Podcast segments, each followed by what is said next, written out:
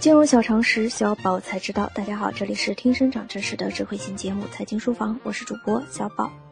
上周一则华谊兄弟掌门人王氏兄弟质押股权的消息在网上传开，一时间网友炸开了锅，跑路、影视贾跃亭等负面新闻层出不穷。虽然华谊兄弟在随后紧急做出回应，股权质押不是抛售股票，更不代表不看好华谊的未来，也不会影响华谊兄弟的正常运营，但仍然引发多方质疑。那么，股权质押究竟是什么？今天我们就一同来了解。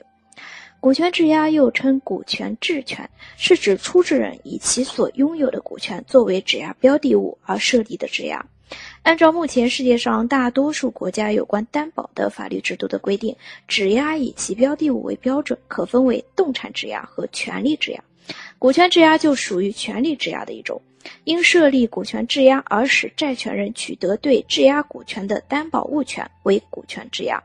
众所周知，上市公司一般可以通过增发配股来融资，但需要证监会批准、中介机构推荐，资金成本和时间成本较高。相对而言，股权质押来钱快，融资成本更低，因此股权质押成为上市公司大股东一种重要的融资工具。且近年来，股权质押规模一直呈现递增的趋势。股权质押的风险主要在于大股东高比例进行股权质押，在股市大幅度下跌的行情中，一不小心。高比例进行股权质押的大股东就可能面临爆仓的风险，这有可能影响到公司的稳健经营，甚至造成公司控制人易主。回到文章开头，华谊兄弟股权质押事件上，据媒体相关报道，六月六日，华谊兄弟发布公告，截止二零一八年三月三十一日，王中军持股六亿一千两百二十二万九千八百五十五股，占公司总股本百分之二十二点零七。截止公告日，王中军共向中信建投证券有限公司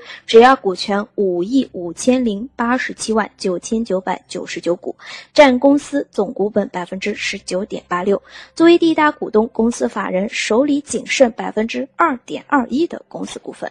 与此同时，王中磊持股一亿七千一百六十八万一千九百八十六股，占据公司总股本百分之六点一九，质押股份一亿四千两百七十九万九千九百九十九股，占据公司总股本百分之五点一五，手里仅剩百分之一点零四。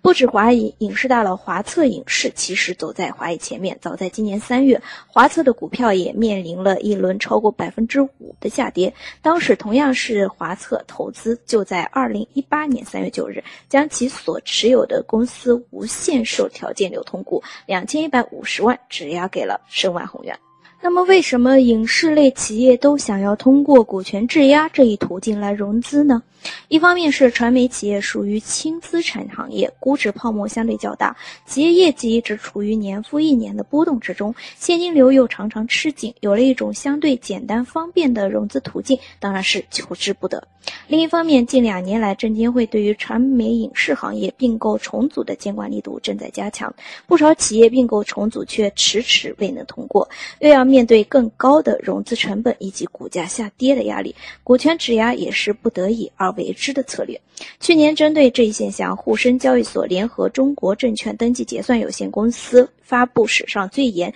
股票质押式回购交易及登记结算业务办法。办法拟规定，单只 A 股股票市场整体质押比例不超过百分之五十。在这一办法下，有许多影视公司的股权质押情况明显不符合规定。可预见的是，等到这一规定从征求稿正式成为执行条例的那天，包括欢瑞世纪在内的一些影视公司将面临更大的麻烦，而包括华策、华谊、唐德在内的其他企业也将不得不调整自己依靠股权质押融资过户的状态。即日起，大家可在微信中搜索“全拼金融理财峰会”，加入财经书房后援会。微信时让我们节目动态。以上就是今天的内容，我们明天再见。